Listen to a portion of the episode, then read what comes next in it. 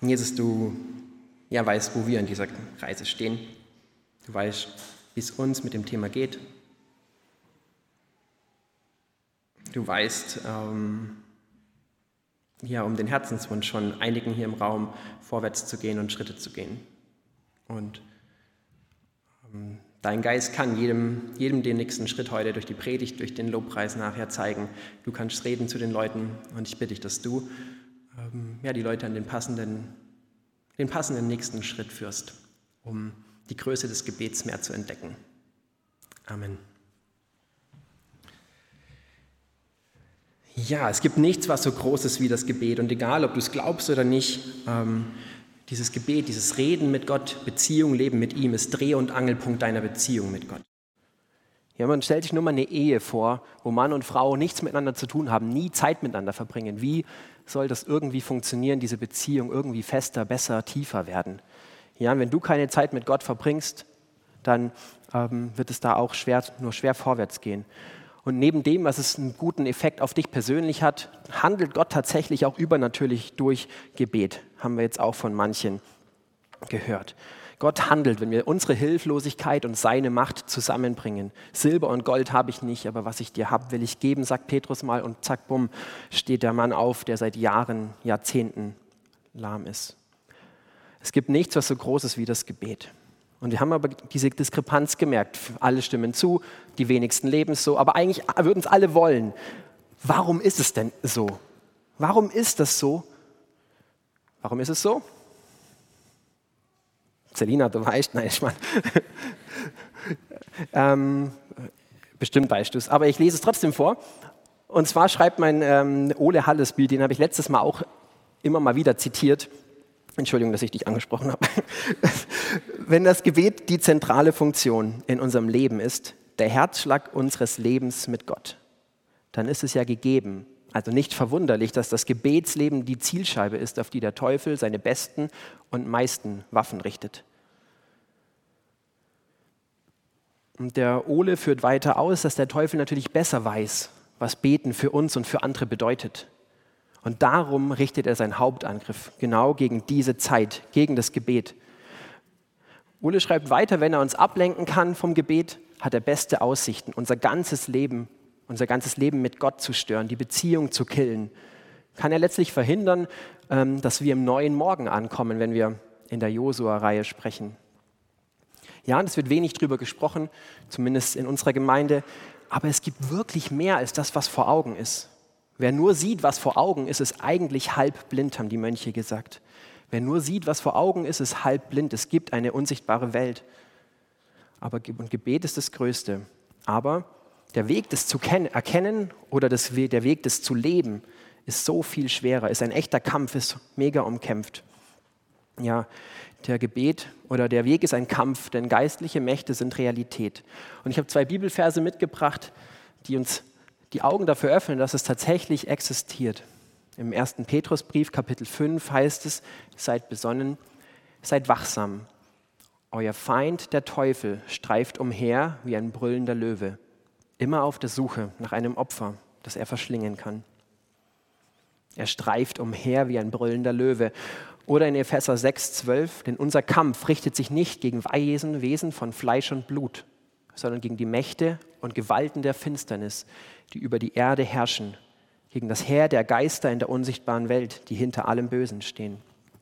Ja, der Feind ist real und er hat damit zu tun, dass wir das vom Kopf her irgendwie alle checken, wie wichtig Gebet ist, aber so wenige es in die Hand, ins Herz findet. Ja, und weil er der Gegenspieler von Jesus ist, Antichrist, wie auch immer man ihn bezeichnen möchte, möchte er auch diese Zeit mit Jesus, mit seinem Wort sabotieren und verhindern. Und was, vielleicht sitzt ihr jetzt hier und denkt euch, ich habe das lange so ignoriert. Es war immer so Konferenzen, der Redner wird krank, alle sagen Anfechtung, betet dafür und so. Und ich dachte immer, Jesus ist doch stärker. Was hat das denn damit zu tun? Wie funktioniert denn das? Wie, wie sind die Verhältnisse, die Kraftverhältnisse geordnet? Und ich habe es nicht durchstiegen und auch bis heute nicht wirklich. Aber die Bibel zeigt uns klar, dass diese geistlichen Mächte existieren und dass wir besonnen und wachsam sein sollen. Ja? Und ich glaube, es war kein Zufall, dass letztes Jahr, ähm, gerade als wir im Juli in den Gebetsmonat starten wollten, Sarah war verantwortlich mit mir fürs Connect ähm, und Sarah und ich haben zur gleichen Zeit ähm, Corona gekriegt. Wir hatten zweieinhalb Jahre Zeit dafür und reichlich Begegnungen, Corona-Interaktionen nie gehabt. Und prompt zum Auftakt, wo wir richtig steil gehen wollen, ähm, die wir beiden waren krank, konnten nicht, nicht wirklich dabei sein ähm, beim Auftakt, beim Aufbruch ins Gebet. Ja, irgendwie ist auf jeden Fall was dran.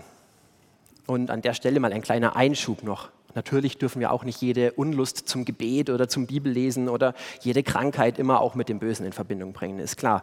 Ähm, Im Römerbrief in Kapitel 8 lesen wir auch, dass unser Fleisch, also so ein Teil von uns, das alte Ego, das, der Teil ohne Gott sozusagen, dass er feindlich gegen Gott gesinnt ist. Also auch ein Teil in uns selber ist Feind von Gott, hat keine Lust irgendwie die Kontrolle abzugeben, zu sagen, du kannst und ich kann nicht, ein Teil von uns selber ist natürlich auch betroffen.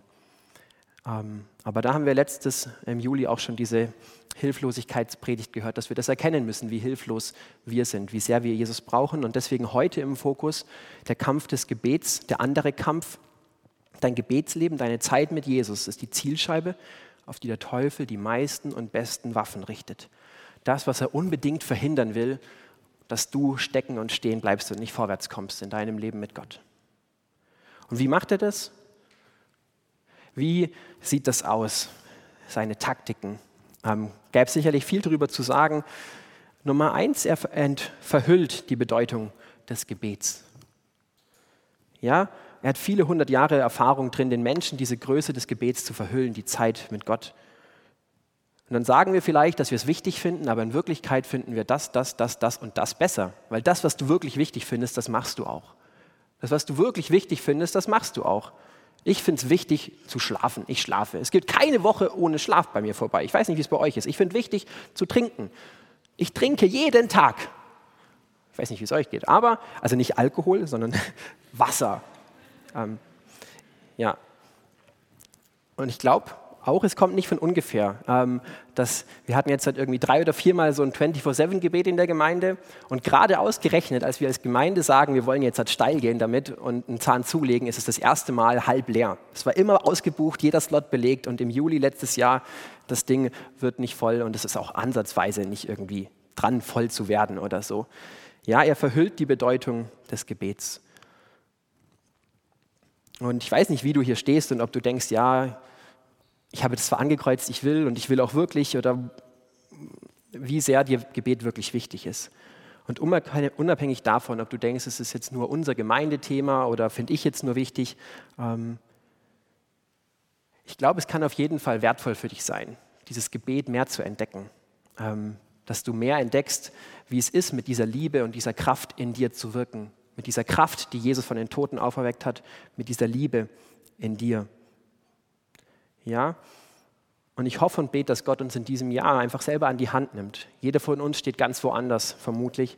Aber dass er selbst uns an die Hand nimmt und die Größe des Gebets enthüllt und dass er uns hilft, auch dass es den Weg ins Leben findet.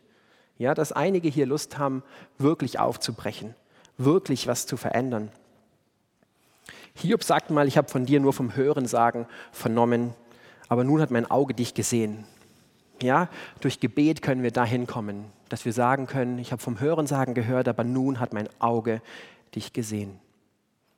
Taktik 1, Gebet verhüllen. Mm, und Taktik 2, wenn du denkst, und alle haben es angekreuzt eigentlich, sie wollen aufbrechen, sie wollen vorwärts gehen, wie schafft er es, wie verhindert er deine Schritte? Wenn du denkst, Gebet ist das Beste oder ist super wichtig, dann will er dich auf Nebenwege führen, die höchstens gut sind. Ich erkläre, ähm, ist ein bisschen komisch formuliert, habe ich gemerkt, aber mir egal. Ähm, der Teufel will auf jeden Fall verhindern, dass dein Entschluss den Weg ins Leben, in die Realität findet. Ist ja schön und gut, wenn du sagst, es ist wichtig, aber er hat ähm, auch schon gewonnen, wenn du dabei stehen bleibst bei deinem, ja, ist schon wichtig. Ähm, er wirft dann sicher auch Steine in den Weg, Krankheiten, ähm, dies und das, aber ich glaube, viel öfter lenkt er uns ab durch ähm, Nebenwege, durch zweit- oder drittbeste Dinge, die manchmal auch tatsächlich gut sind, aber nicht das Beste für uns. Ja, er lenkt uns ab, führt uns auf Nebenwege, die höchstens gut sind und nicht das Größte und Beste. Worauf kommt es nun an, wenn du den Kampf des Gebets gewinnen willst? Ich weiß nicht, ob ihr gerne verliert. Ähm, ich nicht. Auch beim Spielen oder so kann ich das nicht aus, ausknipsen. Ich bin ein Gewinnertyp sozusagen. Also ich gewinne nicht immer, aber ich will immer gewinnen. Ähm, zum Leidwesen manchmal meiner Frau zum Beispiel und so. Ähm, fragt sie nachher gerne, wie das so ist. Aber ich verliere nicht gerne und deswegen bin ich auch hier ermutigt irgendwie, mich nicht entmutigen zu lassen, nicht aufzugeben. Wie gewinnen wir denn diesen Kampf? Nummer eins, erkenne den Gegner. Klar, wenn du nicht weißt, gegen wen du kämpfst, dann hast du eigentlich schon verloren. Aber ähm, das habe ich vorhin schon ein bisschen ausgeführt. Und Nummer zwei, ähm, priorisiere tatsächlich diese Zeiten mit Gott. Der erste und entscheidende Kampf besteht darin, jeden Tag zu einer Stunde stiller Einkehr bei Gott zu gelangen. Wird der Kampf hier längere Zeit verloren, dann hat der Feind schon in der ersten Runde die Vormachtstellung gewonnen. Es muss auch nicht gleich eine Stunde sein zum Start. Ähm, man darf klein anfangen. Aber was Ole hier sagen will, ist, wenn du es ganz ohne Gebet einfach lebst, dann wirst du, ähm, dann hat der Feind die Vormachtstellung in deinem Leben. Ja, und es ist so wichtig ähm, zu wissen, wie die Angriffe aussehen wenn man ins Fußballspiel geht oder so, dann gegen Frankfurt, muss man gerade wissen, dass Randall Kolumuani einfach unglaublich gut drauf ist oder so. Und wenn ich das nicht weiß und den nie decke oder so, dann habe ich schon verloren. Und so müssen wir auch die Kampftaktiken kennen. Den Weg, wie er es am meisten verhindern versucht. Und ich habe Taktik 1, Taktik 2 gehabt, aber ich will es jetzt noch ein bisschen konkreter ins Leben bringen und eine Facette beleuchten, die ihn ganz besonders ausmacht, unseren Gegenspieler.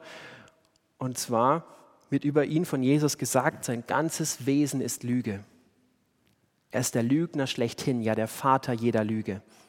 Also der Ursprung jeder Lüge. Der, der jede Lüge in deinen Kopf setzt und in deinem Herz verwurzelt. Sie kommt von ihm. Er ist der Vater, Ursprung jeder Lüge. Und vielleicht ist da in deinem Kopf die Lüge. Vielleicht denkst du dir, ja, ich würde ja gerne beten, ne? aber vielleicht denkst du dir, ich habe ja auch keine Zeit dafür. Du hast so viel zu tun, anderes wäre jetzt wichtiger. Die Lüge, die wir glauben, ist manchmal, ich habe doch keine Zeit. Und wenn der Teufel dich nicht zum Sündigen verführen kann, dann hält er dich beschäftigt, hat Corrie ten Boom, eine nette alte Dame mittlerweile, also nee, tot wahrscheinlich schon, aber damals auch schon alt, gesagt. Ähm, ja, wenn er dich nicht zum Sündigen verführen kann, dann hält er dich einfach beschäftigt, weil er dann diese alles entscheidende Jesus-Begegnung verhindern kann. Und ich könnte mir vorstellen, das kommt zwei, drei Leuten hier bekannt vor, so dieses Denken, ich habe doch heute keine Zeit, die Woche ist so voll. Ähm, Prüfungszeit, na dann, danach kann ich wieder oder im Urlaub kann ich oder dann und dann kann ich. Ähm, ja, wenn du glaubst, dass du Beten zum Ze äh, Zeit zum Beten bekommst, dann hast du deinen alten Adam und den Teufel nicht durchschaut, schreibt Ole Hallesby mal. Ja, denk, sicher denken wir manchmal, wir haben keine Zeit und schon verstreicht der ein oder andere Tag. Und selbst ich kenne das auch, obwohl ich jetzt darüber predige, dass es eine Lüge ist, ist das eine Lüge, die ich doch immer wieder glaube und wie immer wieder die Zeiten rausfallen. Und ähm, versteht mich auch nicht falsch an dieser Stelle. Es ist gut, sich einzusetzen, reinzuhauen, zu arbeiten. Es ist genauso Teil unseres Lebens und gehört dazu. Und viele von euch machen das gerne mit vollem Einsatz und das ist auch echt eine gute Sache. Ähm, das liebe ich auch an dieser Gemeinde. Ähm, Luther hat dazu gesagt, Arbeite, als ob alles an dir hängt und bete, als ob alles an Gott hängt. Arbeite, ob alles an dir hängt und bete, als ob alles an Gott hängt. Ja, es ist gut und richtig, leidenschaftlich zu arbeiten und Vollgas zu geben in der Arbeit und sich anzustrengen. Aber diesen zweiten Teil darf man dann eben auch nicht vergessen. Es ist nicht mehr gut, wenn du dann keine oder kaum mehr Zeit hast zum Beten. Es ist nicht mehr gut, wenn wir keine oder kaum mehr Zeit haben zum Beten. Ist das eine Lüge, die du glaubst? Ähm, vielleicht auch gar nicht, vielleicht hast du viel zu viel Zeit mit deinem Leben und weißt gar nicht, was damit anzufangen. Ähm, dann noch ein anderes Szenario, das ich auch äh, sehr gut persönlich kenne. Stell dir vor, du kommst abends müde heim, bist platt vom Tag und du glaubst der Lüge, jetzt geht eigentlich nichts mehr außer Gammeln. Jesus kann jetzt sicher nichts für mich tun und auch nicht für mich sein. Er ist auf jeden Fall nicht das, was ich jetzt brauche. Ich brauche jetzt was ganz anderes als Jesus. Und du versumpfst den Abend vielleicht mit einer Serie, mit Insta, mit YouTube, mit äh, irgendwas basteln. Und es ist schon wieder spät geworden. Wieder ein Tag ohne wirklich Zeit mit Gott, Zeit im Gebet zu haben. Aber vielleicht ist es auch gar nicht dein Ding. Vielleicht wohnst du auch in der APWG und wenn du platt und müde bist, dann suchst du eher die Gemeinschaft. Dann kochst du gemeinsam, dann spielst du, dann haust du dich einfach unter das Volk, mischst dich unter die Menge. Ähm, und versteht mich nicht falsch. alles, was ich jetzt aufgezählt habe, ist für sich ja gar nicht schlecht. Alles sind so gute, schöne, gute zweit-, dritt- und viertbeste Nebenwege, die wir gehen können mit unserer Zeit. Und mein Mentor hat mir auch mal eine gesunde Portion Ineffizienz empfohlen. Also es ist auch mal gut, sowas zu machen. Also manchmal sind diese zwei, dritt, viertbesten Dinge auch wirklich die besten. Ähm, deswegen. Aber eine alte Weisheit sagt, das Gute ist der Feind vom Besten. Serie, Spieleabend und alles nicht falsch, oftmals sicher gut. Aber wenn wir durch viele solche Nebenwege, wenn da durch Tag für Tag dahin ziehen, ohne eine Stunde stiller Einkehr mit Gott, wie der Ole das nennt, wenn die ganze Woche voll ist mit anderen Dingen, die höchstens gut sind, dann ist es im Fazit eben nicht mehr gut, weil du das Beste verpasst. Dann hast du den ersten und entscheidenden Kampf verloren. Und es kann gut sein, dass deine Lüge eine ganz andere ist, die du glaubst, die dich vom Beten abhält. Am Dienstag beim Lobpreis- und Gebetsabend wollen wir die Lüge, ich kann das besser oder ich kann das alleine, ein bisschen unter die Lupe nehmen. Welche Lüge glaubst du? Der erste und entscheidende Kampf besteht darin, jeden Tag zu einer Stunde stiller Einkehr bei Gott zu gelangen. Wenn du gewinnen willst, dann kämpf um diese Zeiten mit Gott, priorisiere sie. Ähm, ringe drum, solange du Zeit denkst, dass du die Zeit zum Beten bekommst, dass du damit anfangen kannst, wenn es gut für dich passt, dann hast du nicht kapiert, dass man sich diese Zeit nehmen und priorisieren muss. Die großen Steine müssen zuerst ins Glas, erst dann kommt all das andere dazu. Und ich feiere das. Ähm, es gibt gerade hier in der Gemeinde so eine Runde. Ein paar Männer haben sich committed. 70 ähm, Tage Fasten vor Ostern. Und ein Teil davon ist auf jeden Fall mindestens äh, jeden Tag 30 Minuten Zeit mit Gottes Wort und Zeit mit Gott im Gebet verbringen.